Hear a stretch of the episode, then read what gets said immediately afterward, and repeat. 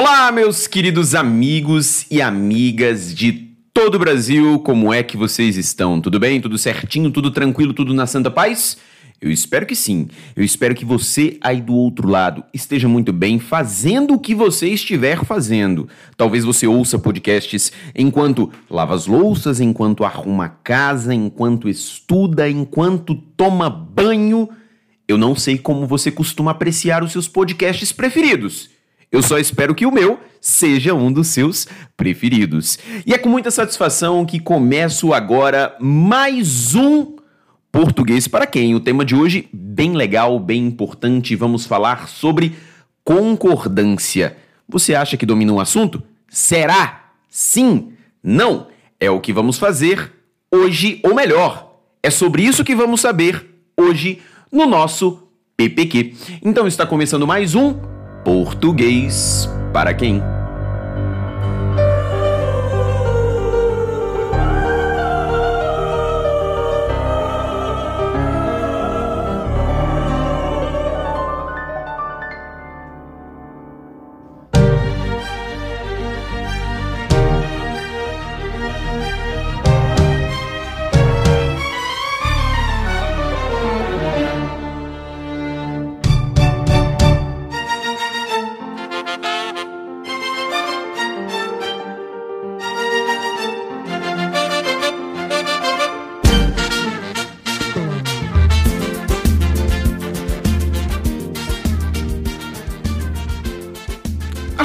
Comentei por aqui no Português para quem o motivo pelo qual a abertura do programa, a abertura do podcast é cheia de manias do Raça Negra.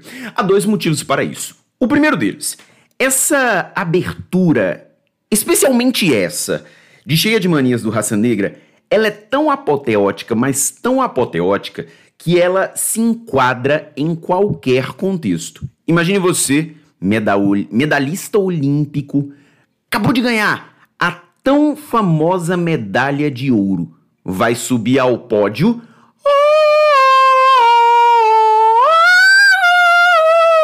Poxa, quem é que não se emociona com um negócio desses? Imagine você entrando para se casar com o amor da sua vida.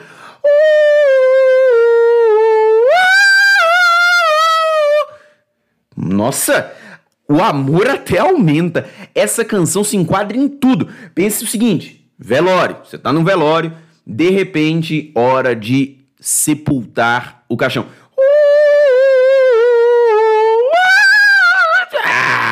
Essa música se encaixa em tudo. Além disso, por acaso, você conhece alguém mais cheia de manias que a nossa querida e amada língua portuguesa? E você conhece alguma coisa que exija tanto ajuda para segurar a barra como a língua portuguesa, meus amigos, a música cheia de manias fala com certeza da nossa querida e amada língua portuguesa, não há como fugir disso. Então, essa vinheta especificamente foi escolhida por conta dessa desse valor apoteótico, esse valor emblemático, esse valor glorioso que essa vinheta tem, que, poxa, que belíssima invenção de Luiz Carlos e sua banda. E não só por isso, também porque, cheia de manias, claro, é a cara da língua portuguesa, que é sobre isso que nós vamos falar a partir de agora. Cheia de manias, toda dengosa, menina bonita, sabe que é gostosa. Com esse seu jeito faz o que quer de mim, domina o meu coração. Eu fico sem saber o que fazer, quero te deixar, você não quer, não quer. Então me ajude a segurar essa barra quer gostar de você. Yeah.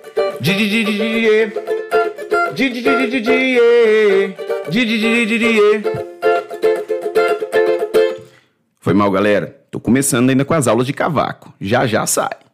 E como eu havia dito antes, o assunto de hoje é concordância, mais especificamente a concordância verbal. Você, com certeza, como estudante e usuário da língua, sabe que o português é um idioma, assim como tantos outros são, de muitas interações. Não basta apenas colocar palavras em uma frase para produzir uma situação comunicativa. Em muitos necessários, é necessário que um vocábulo se combine com um outro para gerar uma construção gramatical ideal. Uma dessas interações entre vocábulos, e no caso essa interação, é justamente o que faz com que exista a sintaxe é a concordância. E como eu disse, hoje nós falaremos especificamente da concordância verbal. Para você que ainda não sabe, a concordância verbal é a relação, é a interação que um verbo estabelece com o sujeito da oração. Aliás, a definição de sujeito passa justamente pela definição de concordância. Sujeito é o termo com o qual o verbo concorda. Muito antes de pensarmos ou muito antes de classificarmos o sujeito como aquele que pratica ação verbal, que na verdade é uma mera coincidência, o que precisamos ter em mente é que sujeito é o termo com o qual o verbo concorda. A concordância verbal se dá por meio da interação entre verbo e sujeito. Em linhas bem genéricas, em linhas bem gerais, quando o sujeito está no singular, o verbo está no singular. Quando o sujeito está no plural, o verbo deve estar no plural. Lógico que eu estou fazendo aqui algo extremamente simplista e direto, porque sabemos que há muito mais entre o céu e a terra, mas em linhas gerais podemos dizer isso. Sujeito no plural, verbo no plural. Sujeito no singular, verbo no singular. É assim mesmo, é o sujeito quem comanda o verbo. A concordância verbal, ela é comandada pelo sujeito e não o contrário, não é o verbo que manda no sujeito. Isso não é complicado, mas alguns casos, obviamente, merecem a nossa atenção. Eu vou te dar duas sentenças e eu quero que você as ouça muito bem para perceber qual delas está gramaticalmente correta qual delas está gramaticalmente incorreta? Sentença de número 1. Um, o aumento dos preços dos combustíveis nos postos assustou os clientes. Sentença de número 2. O aumento dos preços dos combustíveis nos postos assustaram os clientes. Eu vou repetir para você porque talvez você tenha ouvido e sequer percebido a diferença entre ambas. Até porque ela é muito pequena, ela é muito sutil. Número 1. Um, o aumento dos preços dos combustíveis nos postos assustou os clientes. 2. O aumento dos preços dos combustíveis nos postos assustaram os clientes. E agora sim, eu te pergunto: qual construção é gramaticalmente correta? Uma coisa eu te garanto: aos ouvidos, a percepção leiga, a percepção geral, a ela, ambas as sentenças são aceitáveis. Eu vou te falar uma coisa: dificilmente, em uma situação comunicativa oral, em uma situação comunicativa sem grandes preocupações com a norma culta, as duas sentenças seriam aceitas por qualquer indivíduo, desde o menos letrado ao mais letrado. Mas, logicamente, você sabe que gramaticalmente o verbo deve concordar com o sujeito, mas eu vou te fazer uma afirmação ainda mais específica. O verbo, na verdade, na verdade, na verdade, do ponto de vista gramatical, ele deve concordar com o núcleo do sujeito. E o núcleo do sujeito, neste caso, é aumento. Até porque, vamos voltar à sentença. O aumento dos preços dos combustíveis nos postos assustou os clientes. Quem é que assustou os clientes? O aumento dos preços dos combustíveis nos postos. Quem é o núcleo deste sujeito, meus amigos? O vocábulo aumento, beleza? Identificar o núcleo do sujeito ou os núcleos do sujeito, quando estamos falando, por exemplo, de um sujeito composto, a identificação é simples. Procure pelo substantivo sem preposição. O aumento dos preços dos combustíveis nos postos. Postos, preposicionado. Combustíveis, preposicionado. Preços, preposicionado. Sobrou a quem a missão de ser núcleo aumento. Como o aumento está no singular, o verbo deve ficar no singular. E é por isso que a construção um é que é gramaticalmente correta. Correta, portanto, é o aumento dos preços dos combustíveis nos postos assustou os clientes. O excesso de palavras no plural ao longo desta sentença é que confunde os nossos ouvidos. Além disso, a nossa percepção semântica, ela é muito clara. Porque quando eu digo assim, ó, o aumento dos preços dos combustíveis nos postos, primeiro, Veja o quanto de sons de S, sons no plural, que fazem com que você queira colocar tudo no plural. Preços, combustíveis, postos assustaram.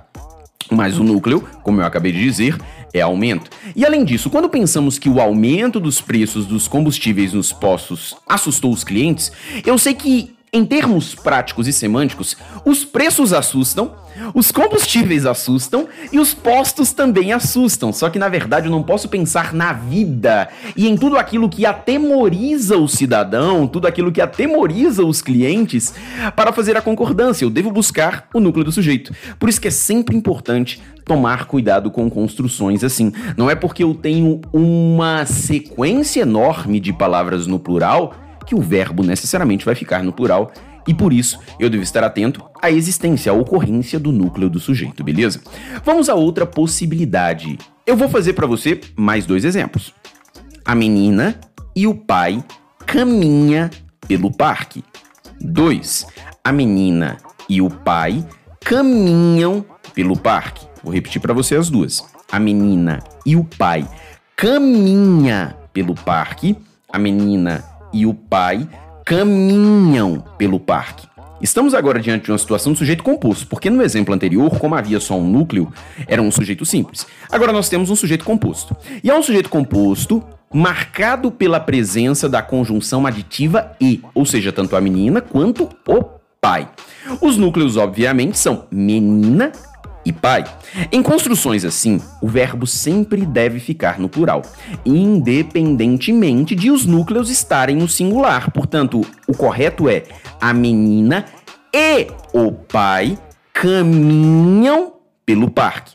Concorda-se com o fato de haver dois núcleos. Mas uma consideração importante: isso só é válido porque temos um sujeito anteposto ao verbo, um sujeito aplicado em ordem direta. ordem direta, primeiro o sujeito, depois o verbo, depois os complementos e por fim os adjuntos adverbiais. Então a menina e o pai estão, anteposto, estão anteposto, antepostos ao verbo, a menina e o pai caminham pelo parque.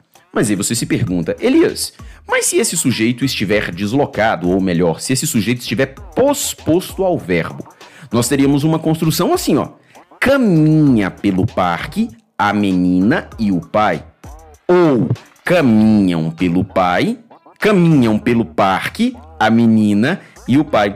E eu vou te falar que agora as duas construções são gramaticalmente corretas, só pelo fato de haver a posposição do sujeito. Veja que eu tenho quem é que caminha pelo parque? A menina e o pai. Quem é que caminham pelo parque? A menina e o pai. Gramaticalmente agora, com a posposição do sujeito, tanto a sentença com caminha quanto a sentença com caminham está correta. As duas estão corretas. Com sujeitos pospostos compostos, marcado pela presença da conjunção aditiva, obviamente, a gramática permite as duas possibilidades de concordância. A concordância atrativa, que é a concordância com o núcleo mais próximo, caminha pelo parque a menina, que é o mais próximo, e o pai, ou a concordância com o fato de haver dois núcleos, caminham pelo parque a menina e o pai. Então, a ideia é a seguinte: sujeito composto unido por conjunção aditiva anteposto ao verbo sempre no plural. Sujeito composto unido por conjunção aditiva posposto ao verbo. Posso concordar com o núcleo mais próximo ou concordar com o fato de haver dois núcleos. Se o núcleo mais próximo estiver no singular, posso usar o verbo no singular.